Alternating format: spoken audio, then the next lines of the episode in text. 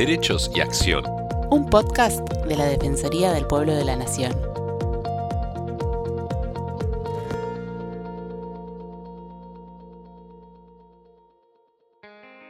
Como todos los miércoles, les damos la bienvenida a los podcasts de la Defensoría del Pueblo de la Nación.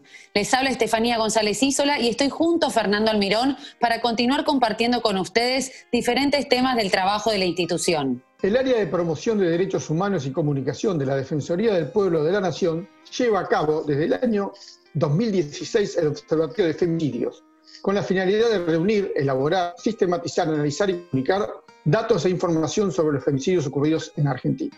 El Observatorio de Femicidios registró entre el 1 de enero y el 31 de julio de 2020 168 víctimas de femicidios confirmadas, incluyendo 13 femicidios vinculados, dos personas trans y dos suicidios feminicidas.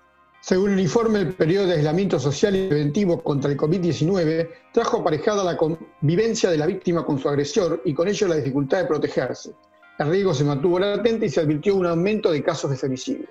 En esta oportunidad estamos junto a Georgina Sturla, jefa del área de comunicación, Bianca de Gaetano y Roxana Chávez, integrantes del área, para que nos cuenten cuáles fueron las nuevas estadísticas e informaciones arrojadas en el informe realizado durante este periodo.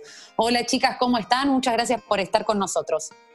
Hola chicos, ¿cómo están? Hola chicos, ¿cómo están? Bueno, vamos a empezar por Georgina, entonces, para que nos cuente cómo es el trabajo del observatorio, dónde se recopila la información, cómo hacen para llegar a estos números. Bueno, te cuento un poco, Fernando. Primero, como, como comentabas vos, el observatorio fue creado en, noviembre del año 2016. Eh, fue en el marco de, la visita de la señora Dubranca Simonovic a nuestra institución, que es la relatora contra la violencia de la mujer, eh, sus causas y consecuencias. Y en esa visita ella reclamó a todos los estados que todos debían tener un observatorio de femicidio. Así que a partir de esa fecha nosotros comenzamos a trabajar, nos empezamos a preparar y comenzamos con estas estadísticas que hacemos eh, semestral y anualmente. Eh, nuestro observatorio se nutre principalmente de la información de los medios de comunicación, pero también eh, tenemos datos de comisarías, fiscalías y hospitales. Eh, realizamos un seguimiento de, muchísimos casos, que no, no, están claros inicialmente si son femicidios o no. Y eh, tenemos que destacar que nuestro observatorio fue reconocido como un ejemplo de buenas prácticas por el Alto Comisionado de las Naciones Unidas para los Derechos Humanos en eh, nosotros recopilamos datos de femicidios, de personas trans, tenemos otra tenemos también los femicidios vinculados y los suicidios feminicidas. Los suicidios feminicidas fueron incorporados en el año 2019, porque fue un año eh, en el cual estuvimos haciendo un análisis y habíamos detectado que había muchas muertes de niñas y mujeres que fueron abusadas sexualmente y que sufrieron violencia de género. Y ese estado de vulnerabilidad en el que se encontraban tuvo como desenlace un suicidio. Así que, como te comentaba anteriormente, a partir del año 2019 incorporamos esta nueva categoría eh, a todos los femicidios que mencioné anteriormente. Claro, además esto es eh, muy variante, muchas variables, porque a medida que se van dando los casos, se van resolviendo, se van llevando a cabo las investigaciones también judiciales y policiales, se pueden ir agregando o, quizás quitando algún caso según el, momento donde se precisó y los datos que se consiguieron. También en esto ustedes hacen informe parcial y después hacen el informe final a fin de año, ¿no? Exactamente. Nosotros tratamos de hacer un informe a mitad de año. Este año eh, lo hicimos eh, desde el 1 de enero hasta el 31 de julio. Hacemos el informe anual también, que ese es el que nos lleva más tiempo y más, eh, más investigación, porque la realidad es que mm, termina en diciembre y nos tomamos dos meses para analizar justamente estos casos dudosos, saber cómo fueron resueltos. Tratamos de hablar más fiscalías eh, y viendo en qué estado se encuentran. Siempre en todos nuestros informes nosotros especificamos que el número final puede sufrir cambios.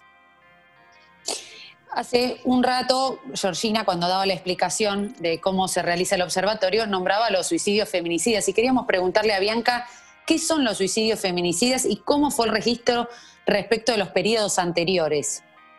Bueno, bien explicaba Geo que durante el 2019 incorporamos esta figura porque empezamos a hacer el seguimiento de estas muertes de niñas y mujeres que em, por haber sido abusadas sexualmente o por haber sufrido violencia de género, eh, terminaron cometiendo un suicidio. ¿Y qué pasa con esta figura? Porque no tenemos un femicida directo para em, señalar, porque son las mismas mujeres las que se quitan la vida.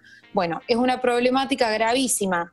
Uno de los casos que desencadenaron la incorporación de esta figura fue, por ejemplo, en febrero de 2019, en la provincia de Salta, una joven de 15 años que se suicida. A raíz de esto, su hermana mayor de 23 años rompe el círculo de silencio y de violencia al que eran sometidas ella y sus dos hermanas menores y denuncia a su padre, de 71 años, que abusaba sistemáticamente de ellas. Cuento este caso particular como para que se entienda el concepto de esta figura que queremos incorporar. Casos como este son muy frecuentes, el problema es que son difíciles de visibilizar porque por lo general no se suelen publicar en los medios de comunicación. Y como contó Georgina, nuestro observatorio eh, funciona como una auditoría de medios. Nosotras hacemos el seguimiento de todos estos casos a través de los medios y después profundizamos en fiscalías, hospitales y comisarías.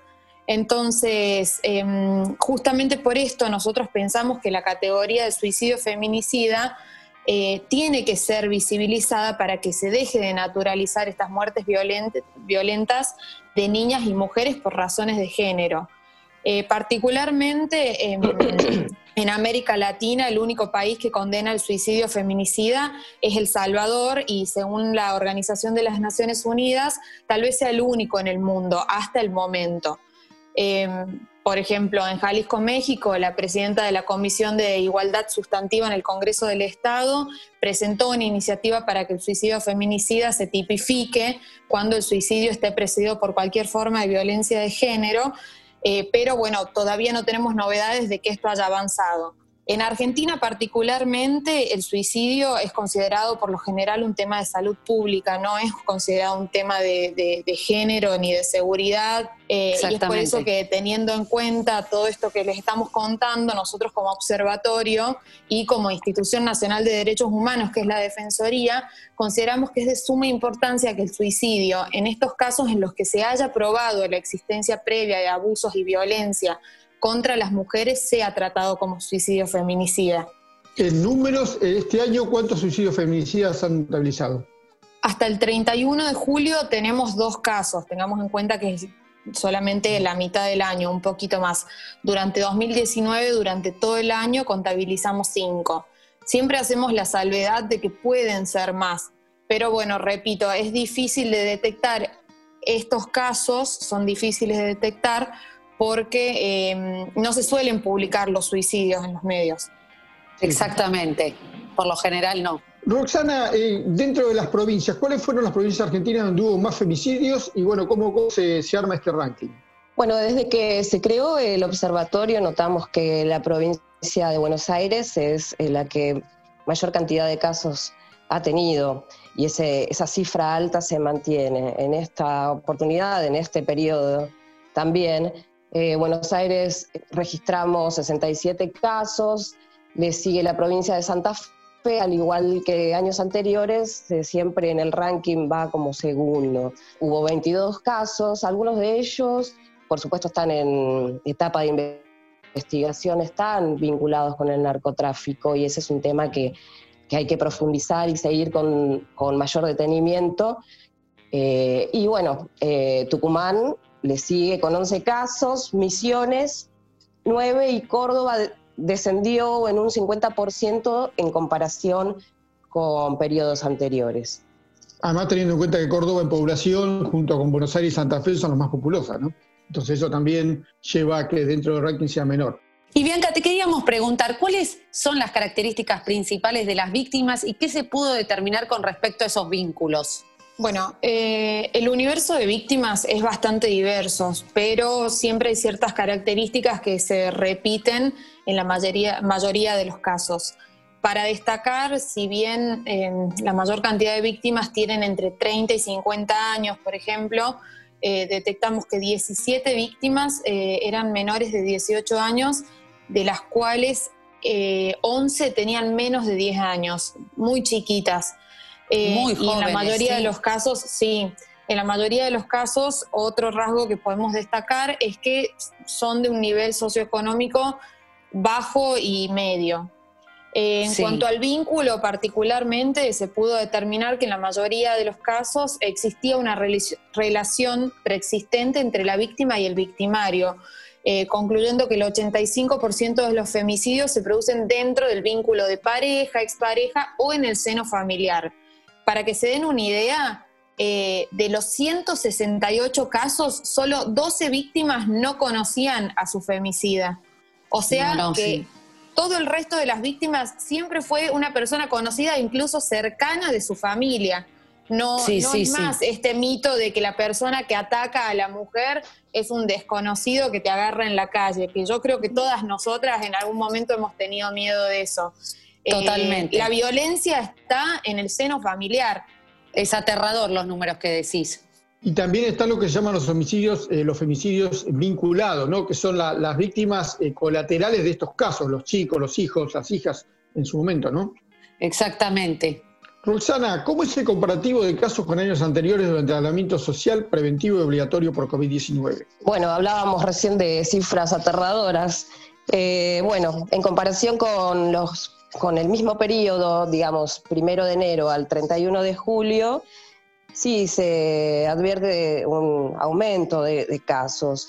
en el 2018 hubo 157 casos, en el 2019 155 y en el periodo COVID, eh, en 2019 85, el mismo periodo, 20 de marzo a 31 de julio, que es el que estamos analizando, eh, y en este año 98 casos, o sea que 98 femicidios. Eh, sí, advertimos que hubo un aumento específicamente en este periodo. Sobre todo por la convivencia de las víctimas con su victimario, ¿no? Esto hace que eh, también sea más peligrosa esa relación y termine en estos casos, en casos de feminicidio. Eh, Exacto, coincide, coincide con lo que decía Bianca, que por lo general está dentro del círculo. Entonces, exacto. íntimo. Exactamente. Y Bianca, ¿dónde se ejecutaron la mayoría de los asesinatos y cuáles fueron esas modalidades? Bueno, obviamente viene todo como en la misma línea de lo que veníamos hablando, el círculo íntimo de la víctima.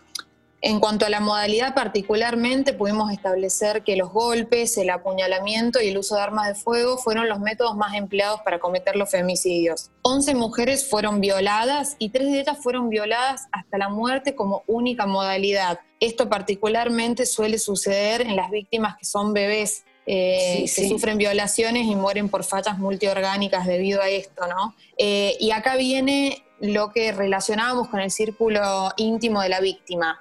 En cuanto al lugar donde se produjeron los femicidios, relevamos que el 73% de ellos se ejecutaron en los domicilios de las víctimas o en un entorno familiar como el domicilio que comparten con el femicida, el domicilio del femicida o incluso en algunos casos en el trabajo de la víctima. Son perseguidas hasta su lugar de trabajo. Esta tendencia se mantiene con respecto a periodos anteriores, no es que se presenta solamente en este informe, eh, en comparación con los años anteriores también sucede, por lo que podemos concluir que en Argentina el hogar de la víctima es el lugar donde más se vulneran sus derechos, que es lo que veníamos diciendo con respecto también no solamente al a la etapa de aislamiento, que sí se ha agravado la situación de las mujeres, pero es Claro, pero pre-pandemia, claro, pre-pandemia también, estaba, era igual. Exactamente. El problema que hay ahora es que las víctimas es como que no tienen escapatoria tampoco. Estamos todos en cuarentena, encerrados y nada, eso ayuda a todo lo que estás contando. Exactamente. Y acá viene, el otro tema también de lo que vamos a hablar. Eh, cuando las víctimas habían efectuado denuncias por violencia de género, eh, ¿qué sucedió comparando los personajes en años anteriores? A ver, Roxana, ¿qué me puedes contar de esto? Mira, este, este es un dato importantísimo, porque eh, este año, en este periodo, se, eh, se registró el 17,3% de la totalidad de los casos habían efectuado una o más denuncias. Parece un número bajo, pero en realidad son asesinatos de mujeres que sí llegaron a efectuar las denuncias. Entonces no sabemos qué es lo que está pasando ahí que no se, que no se advirtió, que no se llegó a proteger a la mujer y bueno, finalmente termina eh, de esta manera en un femicidio más.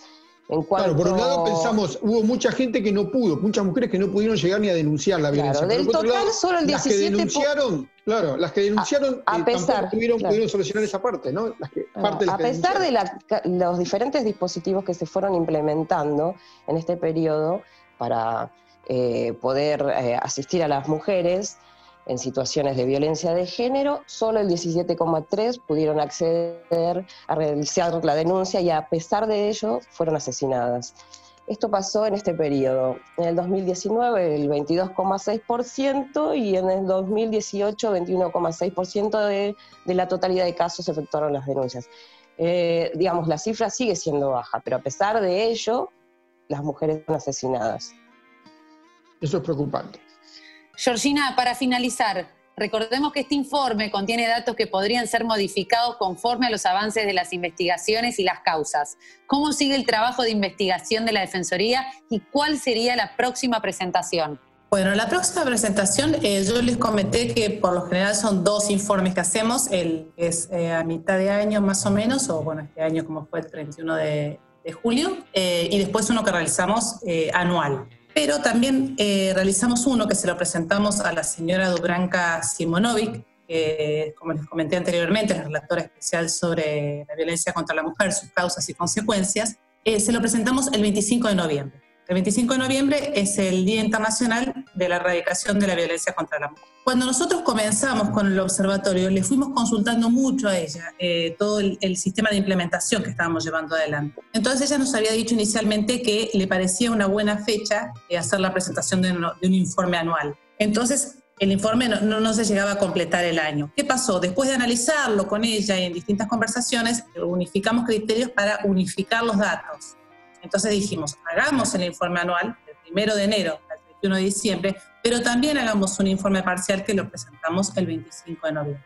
Así que lo más probable es que el próximo sea el 25 de noviembre, que se lo vamos a presentar a la relatora, y después ya hacemos el informe anual que lo estaremos presentando a principios de, del año próximo. Perfecto, para que los oyentes sepan, pueden descargar el informe de nuestra página web, de nuestras redes sociales, eh, estuvieron en varios medios de comunicación, así que nada, muy buen trabajo, lo felicitamos. Gracias, muchas gracias. Muchas gracias, gracias. por haber estado con, con, nosotros y bueno, los esperamos eh, la próxima semana. No duden en contactarse con la Defensoría del Pueblo de la Nación para que te ayudemos. Podés ingresar a nuestra página web www.dpn.gov.ar donde vas a encontrar toda la información necesaria para tu reclamo. Gracias Fernando y nos volvemos a encontrar la próxima semana en Derechos y Acción. Derechos y Acción es un podcast original de la Defensoría del Pueblo de la Nación. La producción de este episodio estuvo a cargo de Bianca de Gaetano, Nelly Durán Cianotti, Martín Genero y Georgina Sturla. Podés encontrarnos en redes. Por WhatsApp, escribirnos al 113-762-4966. En Twitter e Instagram, buscanos como arroba DPN y en Facebook como arroba dpn.argentina.